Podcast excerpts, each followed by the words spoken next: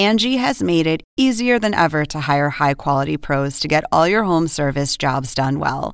Just bring them your project online or with the Angie app, answer a few questions, and Angie will connect you with local pros who match your specific needs. Or book a service instantly at an upfront price. So join the millions of homeowners who use Angie to care for their homes and get your next home service job done well.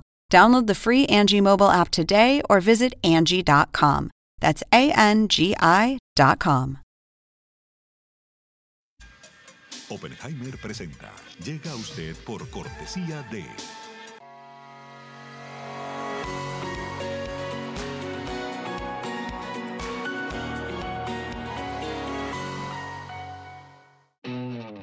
UAD es más que una universidad. Es vivir una experiencia única de aprendizaje. Es tu tiempo de vivir. UAD Experience.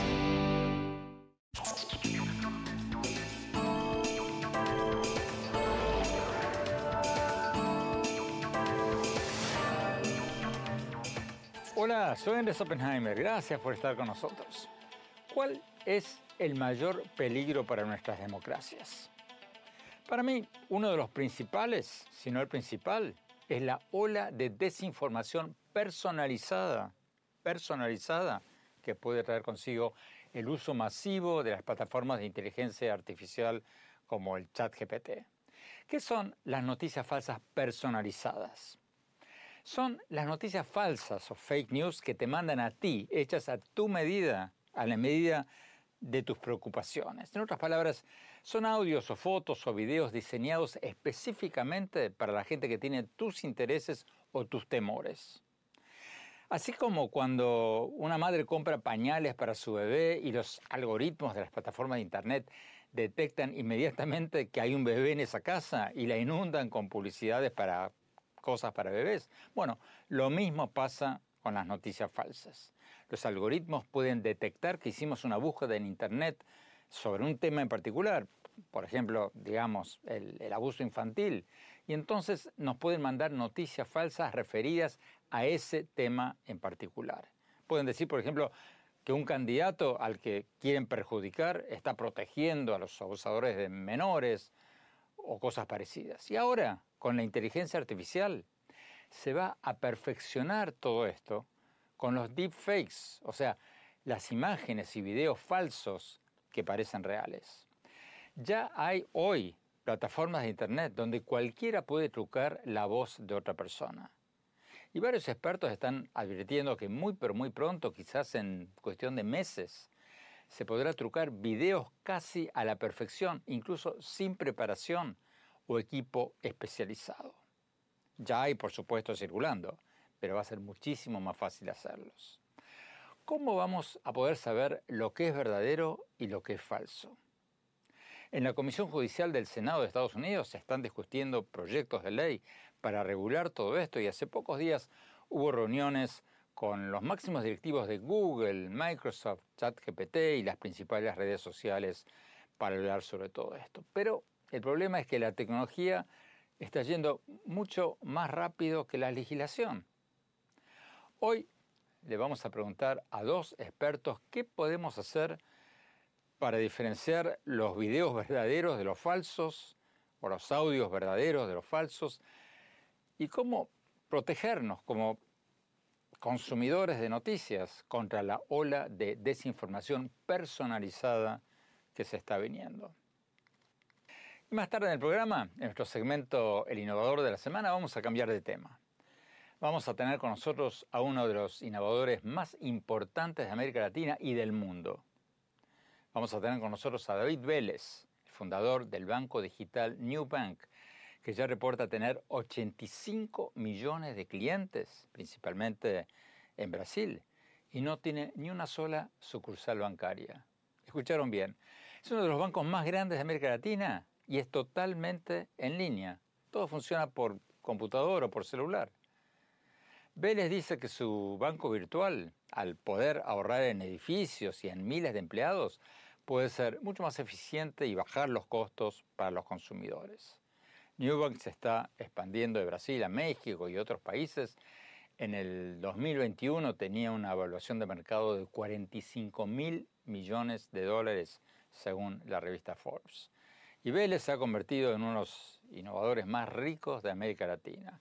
Según la agencia de noticias Bloomberg, tiene una fortuna de 7.400 millones de dólares. Bueno, empecemos con el tema de cómo el chat GPT y la inteligencia artificial generativa pueden muy, pero muy pronto inundarnos con audio, fotos y videos falsos y personalizados. Tenemos con nosotros a Todd Helmus, un experto en desinformación del Centro de Estudios Rand Corporation, que ha sido consultor del Departamento de Defensa y analista del Ejército de Estados Unidos. Vamos a la entrevista. Profesor Helmus, gracias por estar con nosotros. Profesor, usted y muchos otros expertos están advirtiendo que se viene esta ola de audio, fotos y videos falsos, generados ahora por inteligencia artificial. Usted escribió un estudio diciendo que estamos en peligro de que estos deepfakes o fotos o videos trucados produzcan un caos social y amenacen nuestras democracias. Explíquenos, por favor, cómo, cómo es eso. Porque uno podría argumentar que esto no es nuevo, que, que ya viene pasando, antes de la inteligencia artificial y el chat GPT. Bueno, en los últimos 12 meses este tema ha explotado en términos de las capacidades que nos ofrece la inteligencia artificial para generar contenido sintético. El mayor problema es que hoy en día puedes ir a páginas en Internet como Midjourney o DALI, básicamente escribir un comando y con ese comando se produce una imagen real pero puedes ajustarlo un poco a medida que cambias tus comandos y puedes crear muy rápido, muy barato y muy fácilmente contenidos falsos y subvertir la democracia. ¿Qué tan fácil es hacer estas imágenes? Es súper fácil. Simplemente vas a un sitio web, te registras, puedes hacer algunas fotografías por tu cuenta de forma gratuita, pero si realmente deseas crear una gran cantidad de contenido diferente, pagas una pequeña membresía. Por eso es tan fácil crear ese contenido. Ahora bien, está claro que la mayoría de los usos de este tipo de contenido pueden ser legítimos. Los diseñadores y otras personas usan esto para crear imágenes que de otro modo serían mucho más costosas o difíciles de crear. Y al final es una herramienta para quienes crean contenido, pero también permite crear contenido falso o que podamos considerar dañino. Por ejemplo, recientemente se publicaron imágenes que mostraban al expresidente Trump abrazando a Anthony Fauci. Creo que ese fue un intento de un comité político o algún oponente que quería pintar a Trump de manera negativa mostrando que tiene una relación cercana con Fauci.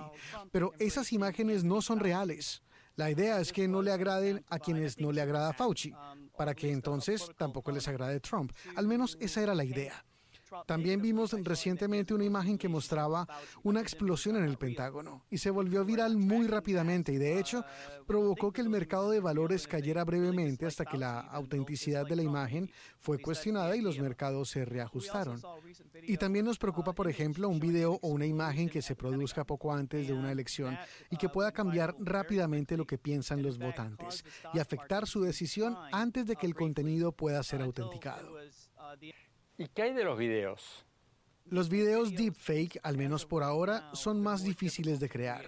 Puedes hacer videos de intercambio de caras, como los de Tom Cruise, que son bastante populares, o el deepfake de 2018 de Barack Obama, pero son más difíciles de crear. Necesitas actores que puedan imitar las características del individuo que intentas copiar. Necesitas algunas computadoras de alta tecnología para poder transformar la imagen facial de la persona que quieres falsificar. Y también necesitas un actor. Y se necesitan varios meses para crear ese contenido. Pero eso cambiará, será cada vez más fácil. Tenemos que ir a un corte. Cuando volvamos, vamos a preguntarle a Todd Helms cómo podemos detectar los audios y videos falsos. ¿Cómo podemos nosotros, los consumidores de noticias, detectar cuando nos están vendiendo algo que no es verdadero? No se vayan, ya volvemos.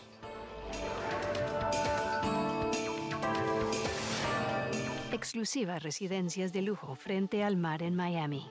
El nuevo desarrollo de Fortune International Group y Chateau Group una ubicación privilegiada con inmejorables vistas al mar y la ciudad. The St. Regis Residences, Sunny Isles Beach en Miami, es el lugar perfecto para una vida soñada.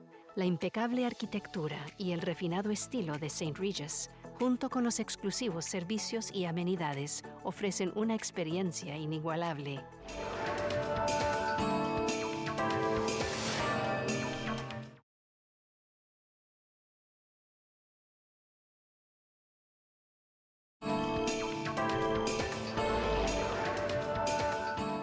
Gracias por seguir con nosotros. Estamos analizando los estudios según los cuales la inteligencia artificial generativa, como el chat GPT, van a hacer disparar los audios, las fotos y los videos falsos por Internet, o sea, los famosos deepfakes.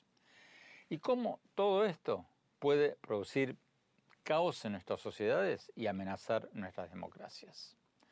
Estamos hablando con Todd Helmos, un experto en desinformación y deepfakes del Centro de Estudios Rand Corporation, que ha sido consultor del Departamento de Defensa y analista del Ejército de Estados Unidos. Sigamos con la entrevista. Profesor Helmos, ¿qué tan cerca estamos de que recibamos cada vez más noticias falsas personalizadas? O sea, de la misma manera en que el algoritmo de cualquier plataforma se da cuenta de que estamos buscando comprar algo y nos inundan con productos similares, ¿qué tan cerca estamos de que esos mismos algoritmos cuando hacemos una búsqueda en Internet se den cuenta que estamos preocupados por un tema y luego nos manden desinformación personalizada, dirigida, por ejemplo, diciendo que tal o cual candidato se opone a, a ese tema que tanto nos importa a nosotros. ¿Cuán cerca estamos de eso? Bueno, ya estamos allí en cierto nivel. Con modelos de lenguaje como ChatGPT es fácil crear grandes volúmenes de, digamos, tweets o cantidades infinitas de anuncios de correo electrónico dirigidos y de otras formas también. Y estos podrían ser entrenados no solo en lo que te gusta, si corres o no el riesgo de creer una cosa u otra, sino en todo tu perfil psicológico para poder enviarte mensajes que estén en sintonía únicamente con lo que piensas, sientes y crees para lograr que compres un producto o apoyes una campaña.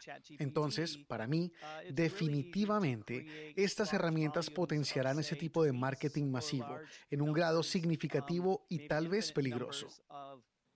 ¿Cómo podemos nosotros como consumidores de noticias defendernos o detectar un deepfake? Es una buena pregunta. Y de nuevo, todo se está moviendo muy rápido. Hace un par de meses te diría, mira las manos o los rasgos faciales, porque muchas veces se puede intuir porque el software tiene dificultades para reproducir manos de una manera realista. Les dan seis dedos, por ejemplo, o cuatro dedos, o los distorsionan o los hacen borrosos. Pero los generadores de imágenes ya han solucionado ese problema y están produciendo manos mucho más realistas. Creo que para el consumidor promedio, el mejor concepto es detenerse y pensar en lo que esta imagen intenta decirte. ¿Está intentando convencerte de algo? ¿Te está dando alguna información que es impactante? ¿Te está brindando información que simplemente no parece correcta o realista y que debería hacerte cuestionar y poder ver si es precisa o no? Por cierto, también existe una tecnología de una organización llamada Content Provenance Initiative, que busca proporcionar formas autenticadas para que podamos ver y confiar en la información. Entonces, por ejemplo, en los teléfonos pueden instalarse pequeños dispositivos en las cámaras que pueden registrar información sobre quién tomó la imagen, cuándo se tomó y dónde se tomó. Y lo que es más importante, proporcionar un catálogo de las ediciones de la foto que siguen a esa imagen. De esta forma, cuando navegas por Internet, podrás ver un pequeño botón que acompañe la foto y te dará toda la información sobre cómo se editó esa imagen. Y la idea es que eso brindará a los consumidores un nivel de confianza. No acabará con la desinformación en otras imágenes, pero sí te mostrará cuáles son las imágenes en las que puedes confiar. ¿Cuál es la solución? ¿Habría que etiquetar las imágenes, los videos de la misma manera en que etiquetamos las cajas de cereales, por ejemplo, que compramos en el supermercado, ponerles una etiqueta que diga exactamente qué porcentaje de color real, eh, movimiento real eh, y qué porcentaje de inteligencia artificial tienen.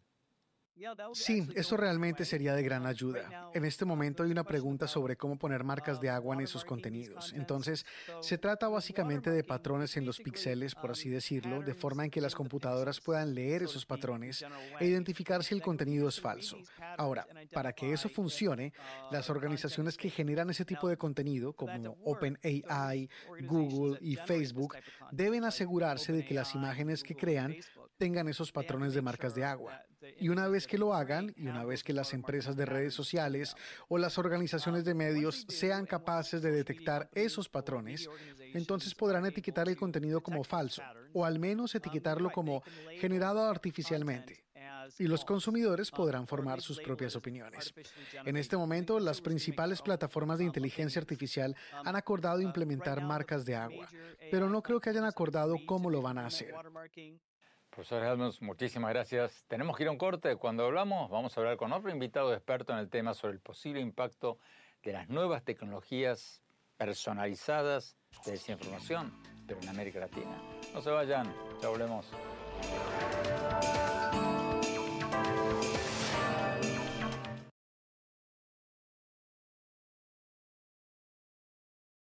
Hola, soy Andrés Oppenheimer. Te invito a visitar mi blog en el sitio de internet andresoppenheimer.com. Y te cuento que está por salir mi nuevo libro, Cómo salir del pozo, sobre las nuevas estrategias de los países, las empresas y las personas para no solo ser más prósperos, sino también más felices. En los próximos días ya va a estar en todas las librerías físicas y virtuales.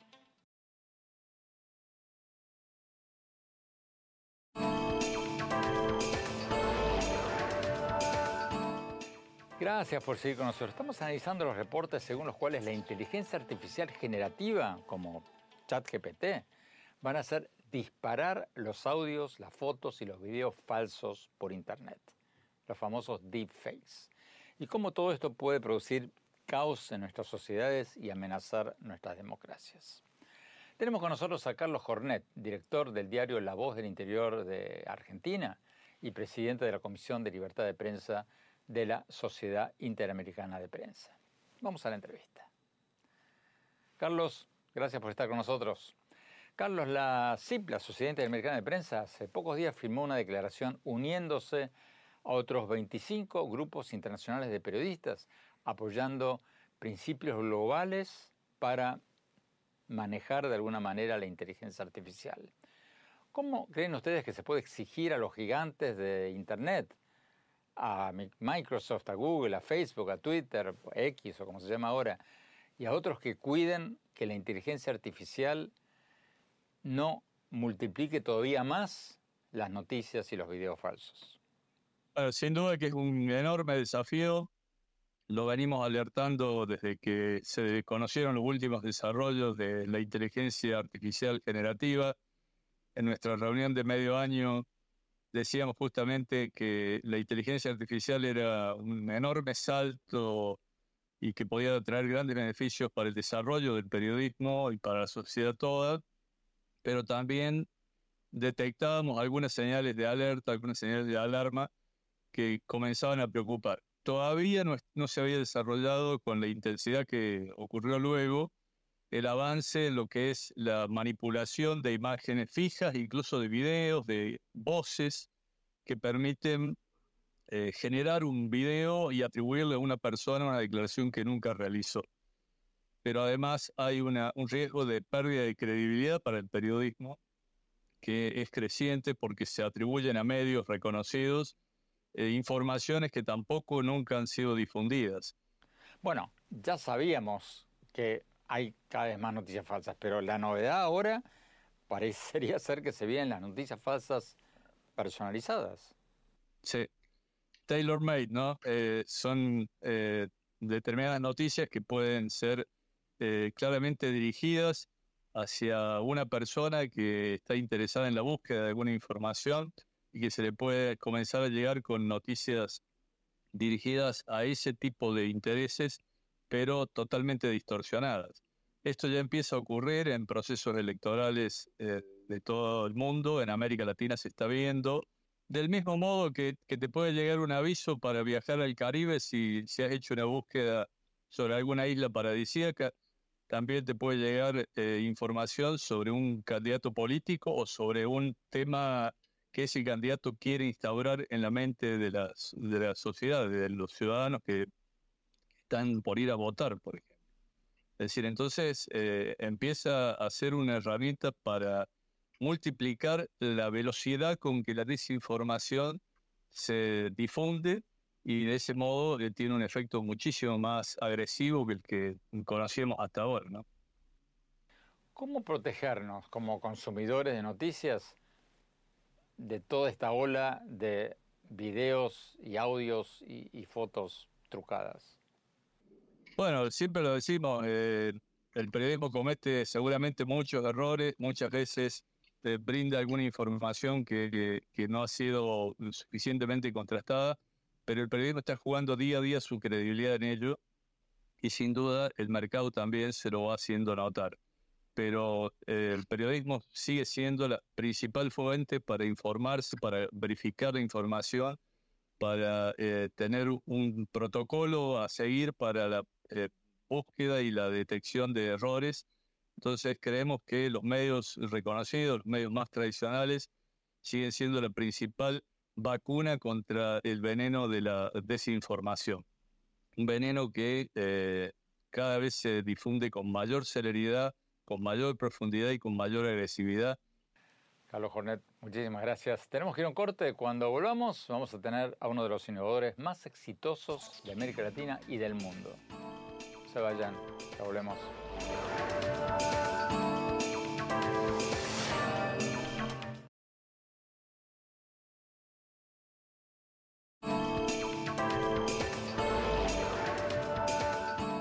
Gracias por seguir con nosotros. Vamos a nuestro segmento habitual, el innovador de la semana, que hoy tendríamos que llamarlo el innovador del año o de la década, porque es uno de los innovadores más exitosos de América Latina y del mundo.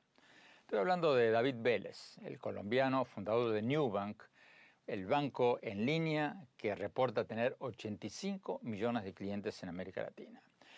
Newbank se ha convertido en uno de los bancos más grandes de la región sin tener una sola sucursal. Es un banco totalmente en línea, sin sucursales de ladrillo. Ellos dicen que al funcionar por computadora, por celular, al no tener que pagar por sucursales ni por decenas de miles de empleados, son más eficientes y trasladan sus ahorros a los clientes. Según la agencia de noticias Bloomberg, Vélez, que antes de fundar Newbank ya había sido un socio del fondo de inversiones Sequoia de Estados Unidos, había trabajado también en el banco Goldman Sachs, es uno de los innovadores más ricos de América Latina. Según ellos, tiene una fortuna personal de 7.400 millones de dólares. Vamos a la entrevista. El innovador de la semana es presentado por falabella.com. Un nuevo punto de partida. David Vélez, muchas gracias por estar con nosotros. David, tú naciste en Colombia, estudiaste administración de empresas en Stanford, en Estados Unidos, te mudaste a Brasil y fundaste New Bank. ¿Cómo se te ocurrió esta idea de crear un banco totalmente digital? Porque leí que la idea te vino cuando trataste de abrir una cuenta bancaria en Brasil y te encontraste que, era un lío tremendo. ¿Cómo fue eso? En Brasil pasé mucho tiempo estudiando servicios financieros y bancos. La industria bancaria me llamaba mucho la atención por el tamaño y la importancia de ese sector en la economía. Y así como dices, eventualmente un día, cuando había salido ya de trabajar para el fondo el que trabajaba, eh, siendo colombiano en Brasil, necesitaba abrir una cuenta en banco y tuve una experiencia realmente de esas experiencias horribles donde traté de entrar en una sucursal bancaria, me sonaron alarmas y me dejaron atrapado en la puerta blindada. Salieron guardas armados que me empezaron a ver como si tratara de robarme el banco, como si fuera un criminal. Tuve que salir, dejar mi mochila en un locker, volver a entrar, esperar 50 minutos, hablar con un gerente que no me quería ayudar. Y así fueron casi cuatro meses para poder abrir una simple cuenta bancaria. Yo creo que todos los latinoamericanos hemos pasado por situaciones de, de, ese tipo. Pero en ese momento me quedaba muy, muy extraño cómo era posible que la gente aguantara ese tipo de trato. Y como había estudiado mucho la industria bancaria, me parecía raro que nadie hacía nada para competir contra esos grandes bancos y la experiencia era tan, tan, tan pobre para el consumidor. ¿Cómo era posible que nadie competía y nadie ofrecía una mejor experiencia para el consumidor que no lo encerrara a uno, que no lo tratara a uno como un prisionero. Y ahí fue que empecé a estudiar la industria, me emocioné mucho con la oportunidad de, de cómo el, el, el celular y el smartphone, la digitalización, crea una nueva oportunidad para competir con los bancos. Y después de varios meses de estudiar mucho, decidí, bueno, me voy por este camino, finalmente voy a emprender y me enfoqué 100% en eso. Pero aunque tú habías estudiado la industria bancaria en Brasil, no eras banquero, ni eras brasilero, ni siquiera eras un programador. ¿Cuál es la moraleja? La moraleja es que no hay que ser un experto en algo para tener éxito en un nuevo emprendimiento? No, yo creo que no. Yo creo que ser un extranjero, de alguna forma extranjero en, la definición más amplia de la palabra, es, alguien que ve un mundo con ojos nuevos. Eh, y yo tuve la gran ventaja de ser un extranjero en Brasil, extranjero en la industria financiera, nunca, nunca fue banquero, nunca trabajé con, tarjetas de crédito. Y eso me sensibilizó a la oportunidad. Eh, si hubiera sido brasileño hubiera trabajado en banco, me hubiera hubiera básicamente pensado la forma como todo el mundo pensaba, que era, sí, es la forma como los bancos funcionan, pero no hay nada para hacer. Es la forma como siempre ha sido y es la forma como siempre será. Y ese es el, el, de alguna forma, el costo de ser un experto en una industria, que es muy difícil uno cuestionar el status quo. Para quienes no están familiarizados con Newbank o con los bancos digitales, a ver si entendí bien. Ustedes tienen Dicen tener 85 millones de clientes y ningún banco físico, ninguna filial, ningún edificio, nada. ¿Así funciona? Tenemos un edificio de donde todos trabajamos, pero aparte de eso no tenemos ninguna sucursal bancaria, ninguna filial. De alguna forma es, la evolución de todos estos modelos tradicionales en otras industrias. Piensa uno, por ejemplo, en, en Uber. Uber no tiene un solo carro. Eh, Airbnb no tiene un solo eh, un solo apartamento, hotel. Eh, nosotros somos ya uno de los bancos más grandes de América Latina, 85 millones de clientes, no tenemos una sola sucursal bancaria. O sea que utilizamos el celular como la forma, el canal principal de encontrar a nuestros consumidores, servir a nuestros consumidores, dar una excelente experiencia porque estamos utilizando 100% canales digitales y como el modelo económico es mucho más eficiente, no tenemos que tener 100 mil personas, no tenemos que tener 5.000 edificios. Como somos más eficientes, podemos pasar esa eficiencia al consumidor final y ahí podemos cobrar menos eh, tarifas, menos comisiones, menos precios. ¿Qué le dirías a los banqueros tradicionales o a la gente que te diga, bueno, hay gente que quiere ser recibida por un banquero de carne y hueso, que lo reciba con una sonrisa? ¿Qué, qué les dices a quienes dicen que el contacto humano es y va a seguir siendo importante? Definitivamente, el contacto humano eh, es importante y nosotros cuando tratamos de crear una experiencia obsesionada por el cliente, de hecho el contacto humano es algo importantísimo para crear esa experiencia, pero ese contacto humano se da por diferentes canales y nosotros conseguimos crear ese contacto humano por otros canales digitales.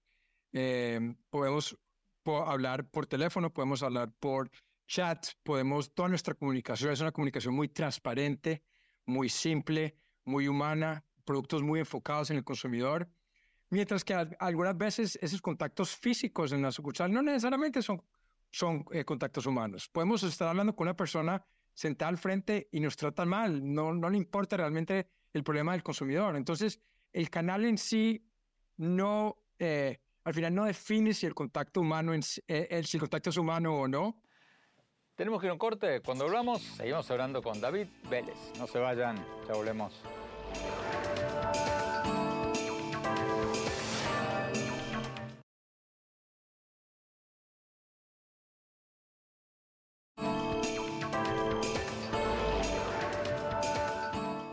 Gracias por seguir con nosotros. Estamos hablando con David Vélez, el colombiano fundador de Newbank, el banco en línea que ya reporta tener 85 millones de clientes en América Latina y se ha convertido en uno de los bancos más grandes de la región sin tener una sola sucursal.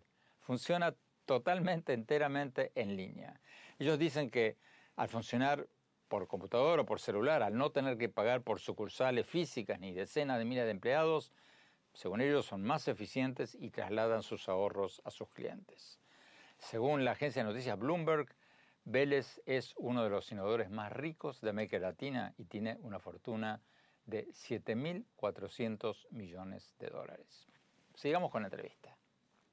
El innovador de la semana es presentado por falabella.com, un nuevo punto de partida. ¿Cómo es el panorama para los nuevos emprendedores en América Latina? Porque hoy hay menos dinero en el mercado para gente que quiere comenzar un nuevo proyecto de lo que había hace dos o tres o, cuatro años? Empezamos en, en, 2013 y no, existía capital, eh, venture capital en, América Latina. Realmente fue muy difícil encontrar eh, capital para Nubank al principio, tuvimos que ir mucho a Estados Unidos. Eh, todos los eh, inversionistas latinoamericanos dijeron que no.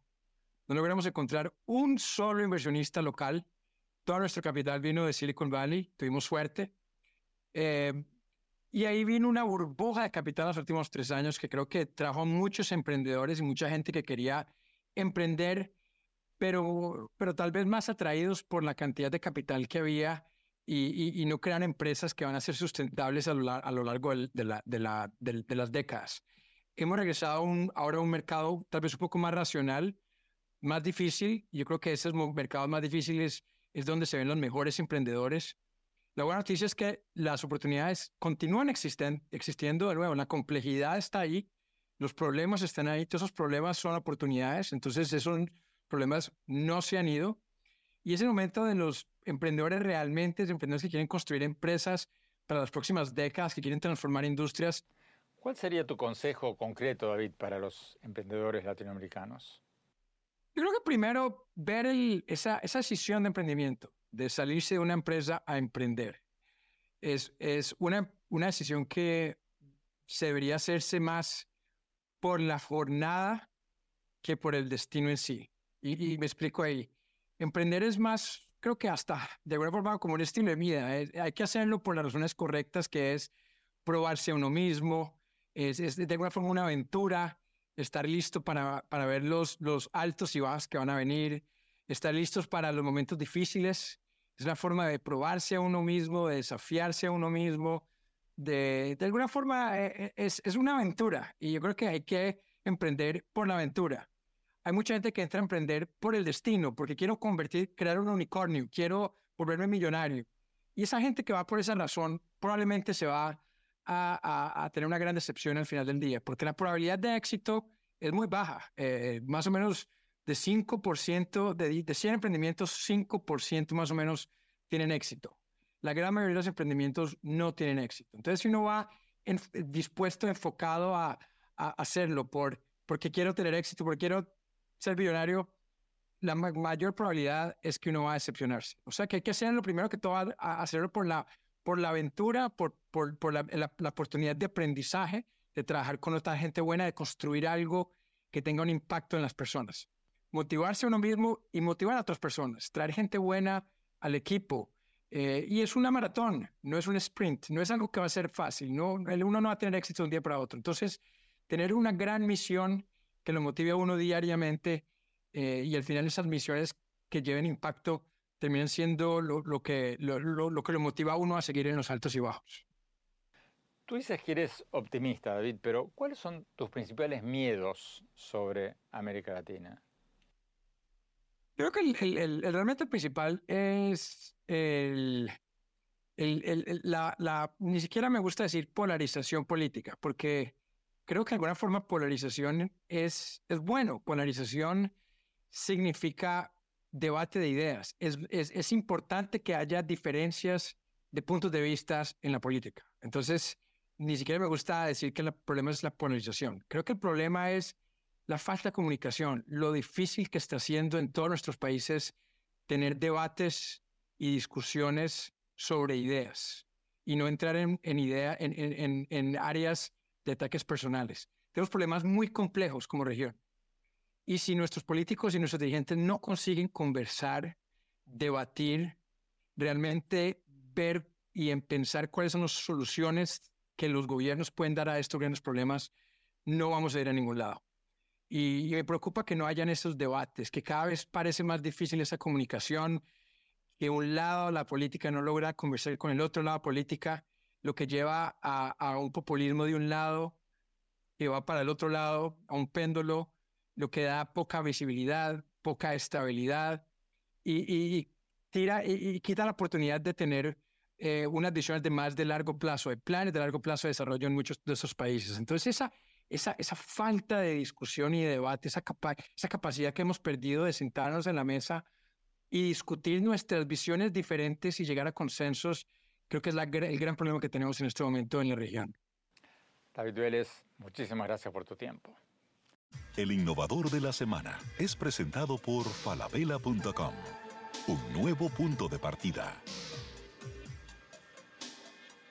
Tenemos que ir a un corte. Cuando hablamos, mi reflexión sobre el tema con el que arrancamos el programa, los crecientes temores de que la inteligencia artificial, como el chat GPT, hagan disparar dramáticamente los deepfakes, o sea, los audios, fotos y videos falsos, y que eso tenga un impacto terrible en nuestras democracias. No se vayan, ya volvemos.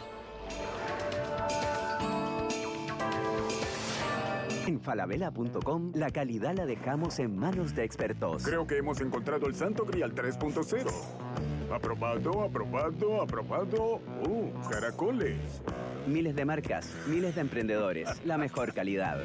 Todo lo que necesitas está en el nuevo falabella.com. Descarga la app.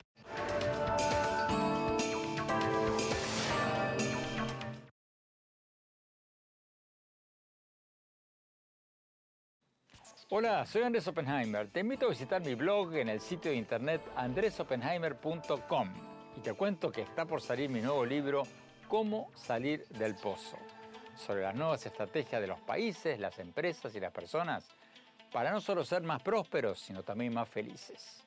En los próximos días va a estar disponible en todas las librerías físicas y virtuales.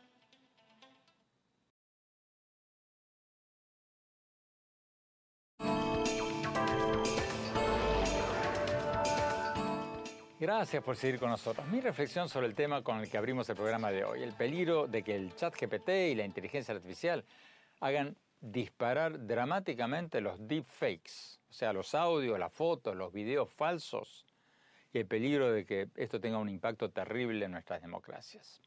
Para mí, este es uno de los principales peligros, si no el principal, para el futuro de nuestros países, porque, como nos contaban los expertos que entrevistamos hoy, ya hoy hay plataformas de Internet en que cualquiera puede crear una foto falsa o un audio falso, haciendo parecer que un candidato dijo algo que nunca dijo y puede hacerlo horas antes de una elección, o puede, por ejemplo, tratar de provocar una caída estrepitosa de la bolsa de valores. Y ahora, con la inteligencia artificial, esto va a ser muchísimo más fácil y van a poder mandar fake news, noticias falsas personalizadas, hechas a medida de cada uno de nosotros. Así como cuando buscamos comprar algo por internet, después nos inundan con publicidades parecidas. Cuando buscamos una noticia por internet, los algoritmos pueden detectar qué temas nos interesan o nos asustan y mandarnos noticias falsas hechas a medida. O sea, si hacemos una búsqueda de internet, por ejemplo, sobre el abuso infantil, por ejemplo, nos van a poder mandar noticias falsas diciendo que tal o cual candidato al que quieren desprestigiar es un abusador de menores o que tolera el abuso infantil. Noticias falsas personalizadas. ¿Cómo protegernos contra esto? Yo creo, como muchos, que hay que legislar la inteligencia artificial. De la misma manera en que legislamos el uso de armas nucleares con acuerdos en las Naciones Unidas, hay que legislar el uso de la inteligencia artificial. Por ejemplo, se puede exigir que las compañías tecnológicas o los medios y los medios pongan etiquetas en sus imágenes, certificando su contenido. Es lo mismo que pasa cuando vamos al supermercado. Cuando vamos al supermercado y compramos una caja de cereales, viene con una etiqueta que nos dice cuáles son sus ingredientes. La etiqueta dice qué porcentaje de azúcar tiene o cuánto sodio. Bueno, lo mismo habría que hacer con los videos y las fotos y los audios. Nos tendrían que decir si son un 100% auténticos o si tienen un 5% de Photoshop o si son un 100% generados por inteligencia artificial. Y a nivel personal, vamos a tener que ser muchísimo más cuidadosos con las noticias que consumimos y chequearlas buscando a ver si salieron en medios serios. Vamos a tener que exigir más regulación internacional más autorregulación de los gigantes de Internet y vamos a tener que poner un esfuerzo personal mayor a verificar las noticias que recibimos, porque de otra manera se van a venir tiempos mucho, pero mucho más caóticos que los actuales. Bueno, se nos acabó el tiempo. Gracias por habernos acompañado. Los invito a visitar mi blog en la página de internet andresopenheimer.com y síganme en X, lo que en sus buenos tiempos era Twitter, en arroba Oppenheimer en mi página de Facebook, Andrés Oppenheimer, y en mi cuenta de Instagram, Andrés Oppenheimer Oficial. Y ya les cuento que está saliendo mi nuevo libro, Cómo salir del pozo. En los próximos días va a estar en todas las librerías físicas y virtuales. Gracias por acompañarnos. Hasta la semana próxima.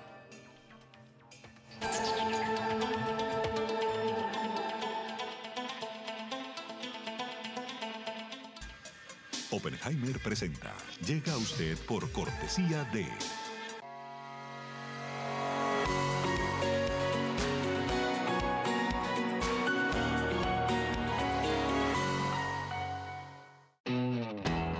Es más que una universidad. Es vivir una experiencia única de aprendizaje. Es tu tiempo de vivir. WAD Experience.